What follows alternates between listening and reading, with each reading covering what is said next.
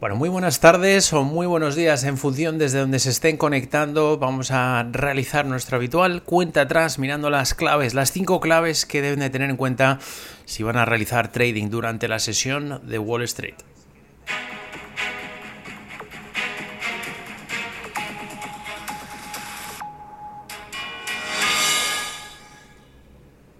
Bueno, la primera, los futuros norteamericanos que continúan con las, la presión vendedora que ya vimos el pasado viernes con esa sesión tras el discurso de Jerome Powell, un discurso que duró 8 minutos en, la, en esa jornada y que ha supuesto una fuerte caída, una fuerte pérdida de capitalización bursátil, más de 2 billones de dólares en las caídas sufridas eh, por parte de los mercados globales. Como decíamos, tras ese discurso continúa la presión vendedora. Tenemos los símiles del S&P dejándose un 0,9%, están los 4.022 puntos en estos instantes, los del Dow 0,8 abajo, 32.000 puntos de cotización y el Nasdaq 1,2% de caídas, 12.000 472. También estamos teniendo ese crossover de la sesión europea con caídas generalizadas para los principales mercados. Como decíamos, centrado sin duda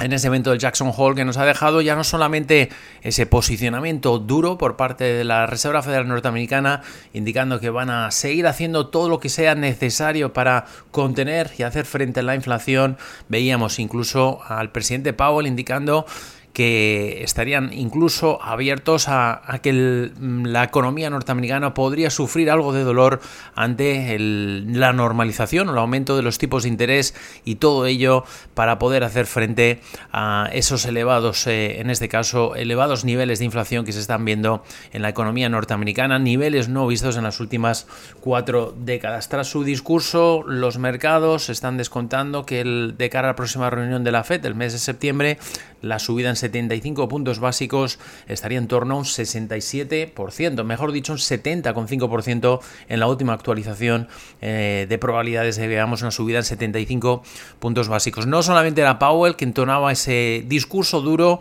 eh, sin duda indicando los próximos pasos de la Reserva Federal, pero también la acompañaban en la previa del discurso en Jackson Hole miembros también del organismo como James Bullard, también veíamos como Rafael Bostic, eh, Patrick Harker, presidente de la Fed de Filadelfia, en este caso, y también Loretta Mester, la presidenta de la Fed de Cleveland. Hoy estaremos eh, sin duda pendientes porque se esperan declaraciones por parte de la vicepresidenta de la Reserva Federal, Lionel Brainard. Estaremos muy pendientes también de las palabras que pueda dejar, en este caso, la vicepresidenta, como decíamos, del organismo. Todo ello no solamente ha generado esa caída generalizada en la renta variable global, pero en el otro lado tenemos los rendimientos de los bonos norteamericanos que se están posicionando ante esta postura de la Reserva Federal norteamericana. Estamos viendo cómo los rendimientos de los bonos a dos años tocan sus niveles más altos no vistos desde noviembre del año 2007. Está prácticamente ya, en este caso, en el 3,46%. La referencia a 10 años, 3,09% y la referencia de los bonos, el rendimiento a 30 años, alcanzando el 3,2%. Sin duda, momentos importantes y con los mercados, eh, los inversores descontando que los tipos de interés van a permanecer más elevados, elevados en este caso, más tiempo de lo esperado. Han rebajado también expectativas de ver recortes de tipos, sobre todo de cara al año 2023, y sitúan que la Reserva Federal Norteamericana podría alcanzar, podría llegar a ese rango de aquí a finales del año del 3,75 al 4%. De hecho, ese sería el rango que estaría estableciendo ahora mismo el presidente de la Fed de San Luis, James Bullard, estableciendo que la Fed debe llegar a esa tasa neutral antes de finalizar el año y dejar los tipos en ese 3,75 a 4%. Importante sin duda las reacciones que estamos viendo en los mercados sin duda y la única reacción a favor o en este caso en contra de lo que está haciendo la Reserva Federal Norteamericana lo hemos visto desde Washington, ha hablado la senadora demócrata Elizabeth Warren, se ha mostrado muy preocupada porque la Reserva Federal podría conducir a la economía norteamericana a una recesión, dice que subir los tipos de interés lo que va a conseguir es dejar a la gente sin trabajo. Decía en este caso en una entrevista en la CNN Elizabeth Warren indicando que si saben que es peor que tener precios altos y una economía fuerte, dice precios altos y millones de personas desempleadas. Le está mostraba así su crítica directa a la actuación que está realizando la Reserva Federal norteamericana, en este caso en, la, en el camino que está realizando Powell de normalización de los tipos de interés para intentar hacer frente a la elevada inflación. Pero, eso sí, hay que dejar claro que también Powell ha dejado la puerta abierta a que la evolución de los datos macroeconómicos será quien vaya a indicar, vaya a ser el indicador claro sobre qué camino o qué nivel de tipos de interés podría subir la Fed. Será la evolución de los datos macro en concreto, entre otras, el NFP que vamos a conocer este viernes y también ese dato de inflación que se publicará en el mes de agosto en Estados Unidos el próximo 13 de agosto. Y miramos ahora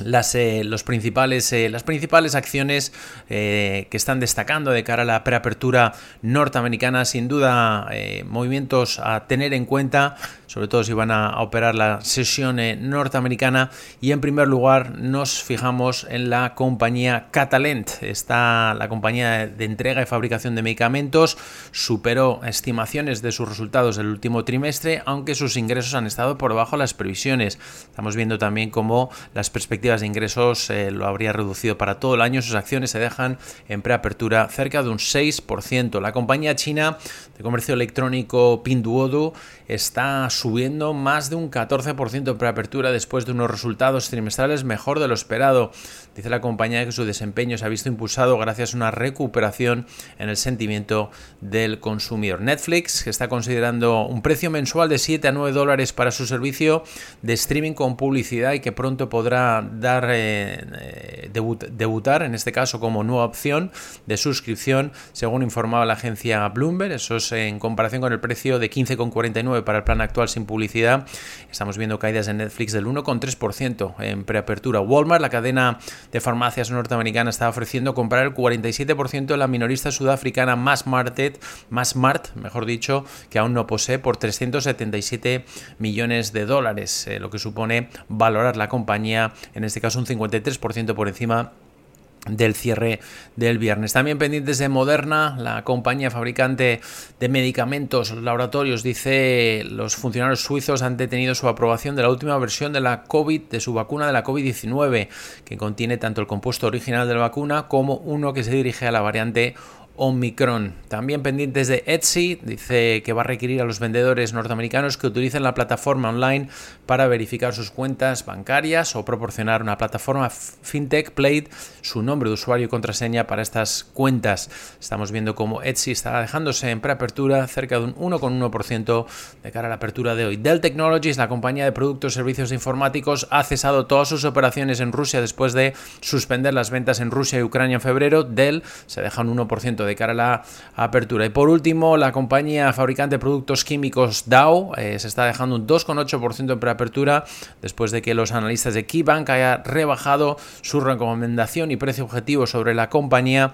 Dice KeyBank que espera que los márgenes y ganancias de Dow este trimestre se acerquen a niveles mínimos o incluso niveles de recesión. Como ven, varias noticias corporativas sin duda a tener en cuenta, pero pendientes de la apertura de Wall Street con los futuros apuntando de nuevo a la baja tras las fuertes ventas sufridas el viernes tras ese discurso de 8 minutos por parte del presidente de la Reserva Federal de Estados Unidos, por parte de Jerome Powell.